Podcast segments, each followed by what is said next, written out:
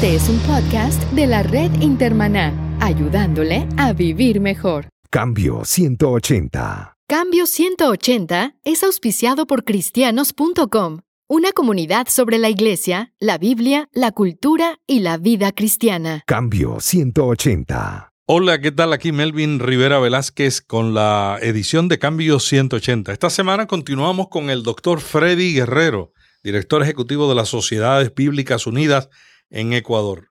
Freddy escribió un ensayo sobre herencia e identidad protestante latinoamericana y su aporte al desarrollo social. En las notas de este programa le vamos a poner un enlace para que puedan conseguirlo. Se puede descargar de algún lugar y ustedes van a ver dónde lo pueden descargar. Pero también fue uno de los conferenciantes principales en la Convención de Publicadores de las Sociedades Bíblicas Unidas celebrada recientemente en Corea del Sur, con la participación de más de 197 líderes de sociedades bíblicas del mundo. Freddy, bienvenido a Cambio 180. Gracias, Melvin, y qué gusto de poder eh, reencontrarnos por esta vía. Freddy, hablemos de la iglesia evangélica. En el programa anterior hablábamos del impacto del protestantismo no solamente en la iglesia, sino en la sociedad. ¿Cómo estamos como iglesia? ¿Estamos haciendo algún impacto en la sociedad? Bueno, eh, Melvin, tengo una profunda preocupación acerca de la iglesia.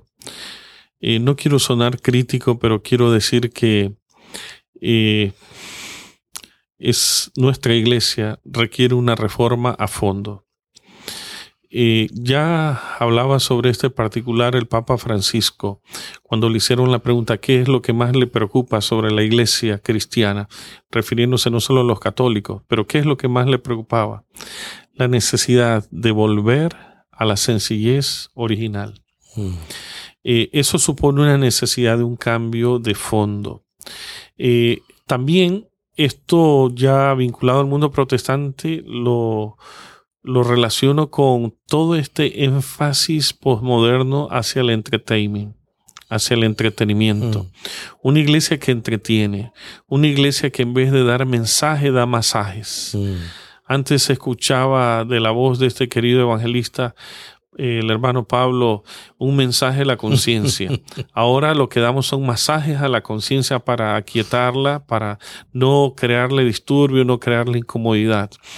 Veo una iglesia que está perdiendo la brújula, honestamente. Mm, mm. También hago, hice mención en esta exposición mi profunda preocupación sobre el, la calidad del liderazgo, mm. su estirpe, de qué están hechos en el caso de América Latina, el liderazgo eclesial tiene vínculo a, un, estereotipo, a un estilo muy latinoamericano que es más eh, dictatorial, más eh, empresarial que un líder de servicio.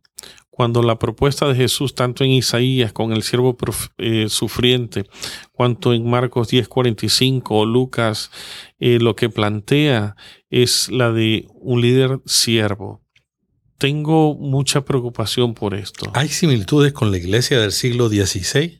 Sí, sí, sí las hay, en el sentido de un liderazgo y una iglesia que es más autocrática, que es más jerárquica, si hay algo que orientada a las finanzas y orientada a las finanzas, como el caso de Texel que habíamos comentado, esa es la, tercera o cuarta cosa que me preocupa. Un sobreénfasis en la parte financiera. Melvin, ¿cuándo en los tres siglos y medio el movimiento cristiano dependió de finanzas para autopropagarse? Mm. Jamás. Jamás. No había necesidad de grandes edificios, grandes presupuestos, porque la iglesia no eran los edificios, la iglesia bien se la concibió como la gente. Pero había pasión. Esa es la gran diferencia. Y pasión, el significado de pasión, uno de los significados es sufrimiento.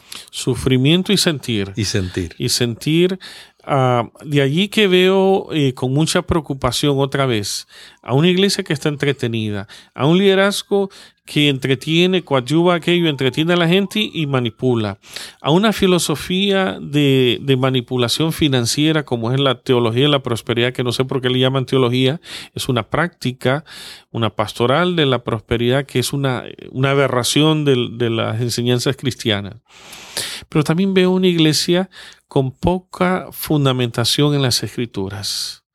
Y hace unos años estamos en una conferencia en Costa Rica y había un rabino judío, un sacerdote católico y un pastor evangélico. Y, y increpó al pastor y al sacerdote, este rabino, y le dijo, mire, usted, yo sé que ustedes tienen algo en sus iglesias que le llaman escuela omnical que lo usan para la enseñanza de sus niños una o dos horas por semana. Dice. En cambio, nosotros tenemos como costumbre en nuestros hogares judíos eh, la responsabilidad de enseñar dos horas cada día a nuestros hijos y nietos. Hmm. Se me caía a mí la cara de vergüenza porque este rabino tenía toda la razón. Y la tendencia ahora en el mundo es eliminar las escuelas dominicales. Así es. y las escuelas dominicales, ¿de dónde salieron? Bueno, del, movimiento eh, wesleyano, como lo había anticipado, como fenómeno para enseñar a, los niños justamente, este, pero también a los adultos a leer, a escribir, este, en fin. Entonces, Melvin, tengo una profunda preocupación sobre la Iglesia América Latina, una iglesia que perdió la brújula, su sentido de misión, sus articuladores, los líderes, eh, con un, sentido de, de imagen y de labor equívoca. No son ni los señores ni los dueños de la iglesia. Somos siervos. Por eso el llamado del apóstol Pedro otra vez resuena. Los pastores que se den a la grey por amor, no por precio, no por ganancia deshonesta. Pero de otro lado me resulta muy preocupante la pérdida de centralidad de la labor eh, docente de la iglesia enseñando a la gente. Eh, justamente por lo mismo, porque hay que darle show, hay que darle música, hay que darle dance, hay que, ¿sabe? Hay que darle aeróbico, hay que dar muchas actividades lúdicas que entretienen, pero que al final del día no sostienen. Interesante que la nueva generación del milenio no le, no le gusta el show en la iglesia les gusta el show, no es la principal razón por la que ellos van a un culto. Imagínate. Mira una, una, cosa sorpresiva. Una de mis hijas me dijo, papá, no quiero ir más a la iglesia donde somos pastor. Mm. Le digo, ¿qué dices muchacha? me dice, papá, ese grupo de alabanza, dice, pone demasiado énfasis en cuestiones eh, sensoriales, emotivas, pero no apela en lo absoluto a cosas que son lógicas le dice a la gente, oiga, olvídese de sus problemas, adore al Señor, deje sus problemas en la puerta. Dice, ¿cómo puedo hacer ese desdoblaje? Si vine con mis problemas y vine porque necesito a Dios con mis problemas, ¿cómo me van a decir que me olvide de todo esto? Eso es un suicidio mental, dice, eso no se puede hacer. Lo que sí puedo, la iglesia debe hacer, dice, es abrirle una oportunidad para que la gente que viene dolorida, viene con problemas, encuentre sosiego en la comunidad, en el Espíritu Santo. Vez de decirle a la gente, oiga, haga, suicídese mental y espiritualmente, dicen más bien, denle vida, denle esperanza. Para que descanse en el Señor. Por favor. Mm. Bueno, ahí, ahí Melvin algunas preocupaciones fundamentales sobre la misión, el liderazgo, la, la, tarea misional de, digamos, la tarea docente, eh, el tema financiero, que son algunos de los, de los temas que me, me preocupa en sobremanera. Cuéntanos cómo, cómo, cómo está la iglesia en América Latina. ¿Está creciendo? ¿Cuál es la situación? Bueno, el, el estudio que, que hizo el Pew Research Center demuestra que eh, la iglesia en América Latina hoy representa un 18% y mientras que la Iglesia Católica está por el sesenta y tanto por ciento, ha decrecido respecto de los años anteriores. Entonces, la Iglesia Protestante ha crecido y por supuesto hay picos, como el de Brasil, como el de Guatemala, que ha crecido más y, y Costa Rica en su momento. Es una iglesia que está creciendo y gracias a Dios por aquello. Lo que sí quiero decir es que no todo crecimiento es sano el crecimiento del, abdomen de un ser humano no es necesariamente un crecimiento Dímelo a mí. Me da la impresión eh, que a ratos el crecimiento de nuestra iglesia puede ser comparable con el crecimiento del abdomen, mm. eh, que eh, representa una hinchazón, pero con poca fibra, con mm. poca salud. Respecto y que eventualmente conduce a algo no satisfactorio. ¿no? Varios de los sociólogos que he estado leyendo que están tratando de advertir el futuro para la iglesia protestante dicen que es peligroso lo que pudiera surgir. Algunos, por ejemplo, se atreven a darle vida efectiva al movimiento neopentecostal hasta el 2050, mm. justamente por eh, como fruto de los procesos de desencantamiento que se están dando entre los jóvenes, por ejemplo, la experiencia que mencioné de mi propia hija, que quieren más contenido. A veces pensamos que son torpes por jóvenes.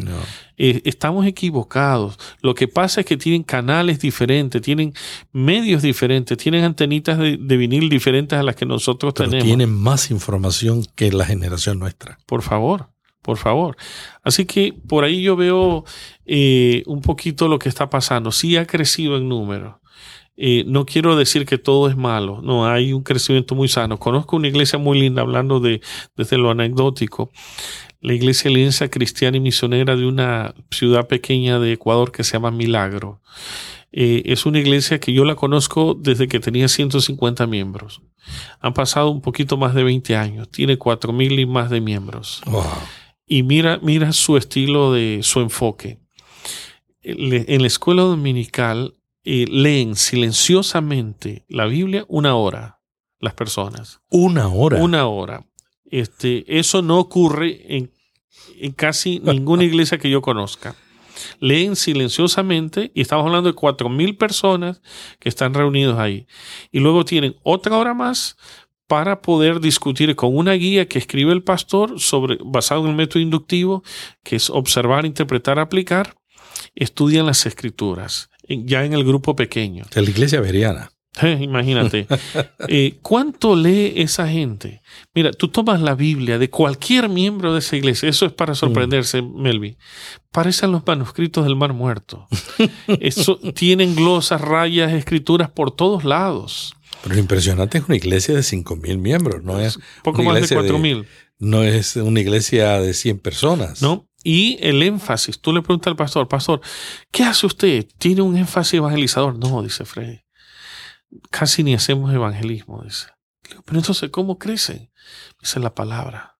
Enseñamos la palabra. Digo, pero, pero sí, dígame cómo evangelizan a las personas. Ah, dice, una vez al mes abrimos todos nuestros grupos de estudio de la Biblia que tenemos en este sistema que acabo de comentar. Y le digo, ¿y cuántos grupos tiene? Bueno, un poquito más de 300 grupos de estudio de la Biblia. Le digo, ¿y qué hacen? Una vez al mes dan un estudio bíblico evangelístico para sus familiares, para sus amigos, en las casas o en alguna empresa, en una oficina, donde quiera, dice que tienen la oportunidad. Y luego dice, eso pasa un día viernes en la noche. Y el día domingo me traen toda una playa de, de gente de entre 100 y 200 personas cada mes. Piden y me los presentan, los, que, los facilitadores me lo presentan y dice ahí yo tomo cuatro semanas con ellos, porque tal vez es la única vez que vamos a tener una relación así muy cercana.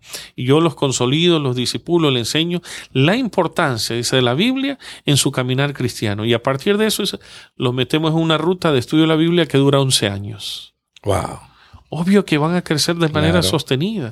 Es, la palabra es la clave, Melvin y, es intencional, o sea, no es sencillamente, bueno, vamos a tener el estudio de la palabra porque hay una clase de escuela dominical, no, es, es la intención de, de, entrar a la palabra. Así es, así es. Estamos haciendo para esta iglesia una Biblia inductiva. Cuéntanos qué, qué, qué diferencia una Biblia inductiva de una Biblia de estudio. Bueno, eh, fundamentalmente esta es un, recurso eh, que aplica el método inductivo. Esto es observar, interpretar, aplicar. Eh, en este sentido estricto no tiene una diferencia sustancial en tanto en cuanto que le, le, da una oportunidad, un método para estudiar, pero la diferencia sustancial es que él es el actor principal que va descubriendo, va se le va induciendo para que vaya descubriendo el conocimiento en vez de lo que hacemos habitualmente decir esto es, aquí está, este es el mm. contenido a estudiar, ¿verdad? La oportunidad que le brinda es de investigar, pero a la vez de eh, contextualizar lo que él va investigando, se le va induciendo y lo va aplicando a su propia vida. Una cosa bonita que hacemos en, en las pruebas que estamos trabajando es que le enseñamos a aplicarlo en su vida personal, su vida familiar y en su vida comunitaria. lo típico del método inductivo ha sido qué provecho espiritual trae para tu vida, mm. para tu espíritu, porque ese se va al tercer cielo, ¿verdad? No, acá le estamos hablando de su familia, que ponga los pies en la tierra, y de su comunidad. ¿verdad? Entonces, eso está resultando una experiencia así muy, muy simpática, muy bonita.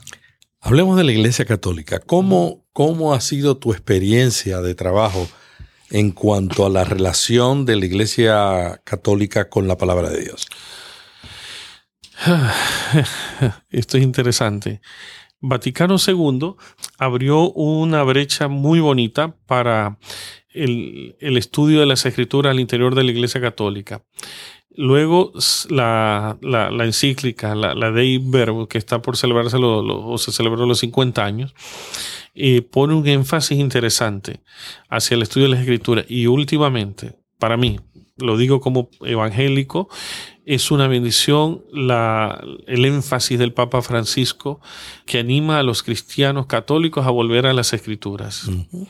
Una cosa muy bonita en esta relación es que hemos podido construir relaciones armoniosas, relaciones muy bonitas a través de la promoción de la lectura de la Biblia. Mira qué cosa más rara. Mientras los eh, protestantes, que éramos heraldos de la lectura, el estudio de las escrituras, y, la estamos abandonando en nuestras iglesias, los católicos más bien vienen a la inversa. Vienen con una fuerza enorme. Tan como los evangélicos del periodo de avivamiento del siglo XVIII. Sí, señor, sí, señor. Y yo me alegro, me alegro en sobremanera por esta renovación espiritual y este interés por el estudio de las escrituras. Yo tengo algunos amigos obispos que los conocí cuando eran sacerdotes, digo soldados rasos, ¿verdad? y ahora son obispos, personas muy influyentes. De, de uno de ellos me, me, sorprendió algo que me dice, oye Freddy, ¿podrían ustedes los evangélicos apoyarnos para que el pueblo cristiano católico pueda estudiar la, la Biblia? Wow. Este, cuando yo recibí esa llamada, yo toqué mi oído, traté de, Lutero le hubiera dado un ataque al corazón. Yo digo, ¿será cierto? Me, pellizcaba para ver si era verdad. Este, le digo, Monseñor, usted sabe lo que pasó en Alemania en el siglo XVI. Usted está consciente de eso quiero que tenga usted plena, pleno entendimiento que le está pidiendo a un pastor evangélico que le enseñe a sus sacerdotes y, a sus agentes de pastoral a estudiar la Biblia. Usted sabe lo que puede pasar. Sí, lo que puede pasar es que se van a encontrar con Cristo. Y eso es lo que estamos buscando. Eso me, impactó, ¿sabes, Melvin? Mm. Y, eso le da razón para lo que yo hago ahora, de promover la lectura en, todo el mundo, no solamente el mundo protestante o evangélico, sino entre los católicos, y lo que estamos haciendo entre las universidades con, en, el, ámbito académico, también posicionando la, las escrituras en ese espacio, ¿verdad? Muchas gracias, Freddy, por este diálogo sobre la iglesia latinoamericana, la Biblia y todo ese reto que nos ha dejado la reforma y el reto que vivimos con la cultura de hoy día. Algo que tú quisieras recomendar a los pastores que tienen, que quisieran cambiar la situación del estudio de la Biblia en sus iglesias. Sí, definitivamente eh, me gustaría sugerir que promovamos el estudio de la Biblia en familia. Empecemos por ahí, por nuestra propia familia pero promover que en cada hogar de nuestra iglesia se estudie la Biblia. Mm. Eh, que aprendan un método, cualquiera que sea este, lección divina, lectura bíblica comunitaria, el método inductivo, el que se inventen, lo que fuera, eh, pero que estudien la, Biblia, eh, pero que estudien la Biblia en forma sistemática. Mm. eso va a promover la construcción de valores va a promover el desarrollo de un hábito, el aporte a la cultura general, porque el que ya se queda con el hábito lee luego ya no solo la Biblia, sino otras cosas más. Así que, en segundo lugar, me gustaría animar a los pastores a que promovamos la lectura en, diversas líneas. Bart hablaba de la necesidad de tener por un lado la escritura y por otro lado el periódico en la mano ¿verdad? San Jerónimo decía lo mismo, que no se te caigan las escrituras, pero también el, sentido del contexto en que vivimos. Así que yo gustaría de animar a los pastores, motivemos la lectura, que desarrollemos el gusto, la alegría por, por leer, que no, al hablar de, libros, no hablemos con tristeza, hablemos con alegría, porque eso es lo que produce vida, produce mucho ánimo. Ah, pero la otra cosa, y, termino con esta. Creo que más que nunca necesitamos promover una vida de profunda espiritualidad en oración.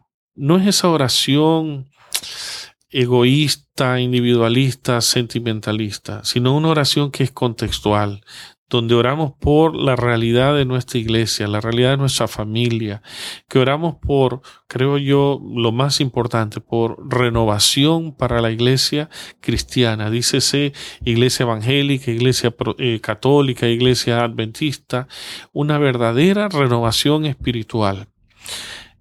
Melvi, esta cosa se está yendo a pique. Europa, la fe cristiana y protestante en Europa se está yendo a pique. En otra los grandes edificios hoy son nightclub, son casas de ricos, son centros de, de prostitución, lo que era un centro de adoración. Hasta mezquitas. Hasta mezquita. Yo ruego a Dios que eso no nos ocurra en América Latina. Que oremos de veras por una renovación espiritual profunda, real, sentida, para que el cristianismo adquiera nueva fuerza, nuevo vigor. Muchas gracias. Hasta aquí Cambio 180. Cada semana, Melvin Rivera Velázquez dialoga con destacados invitados sobre temas de interés para pastores y líderes. Cambio 180 le ayuda a mantenerse relevante en un mundo cambiante. Si este podcast le gustó, vaya a iTunes y suscríbase para recibirlo automáticamente lo publiquemos. También déjenos ahí una valorización y comentario. Para más artículos sobre estos temas, visite cambio180.com. Cambio 180. ¿Cómo mantenerse relevante en un mundo diferente?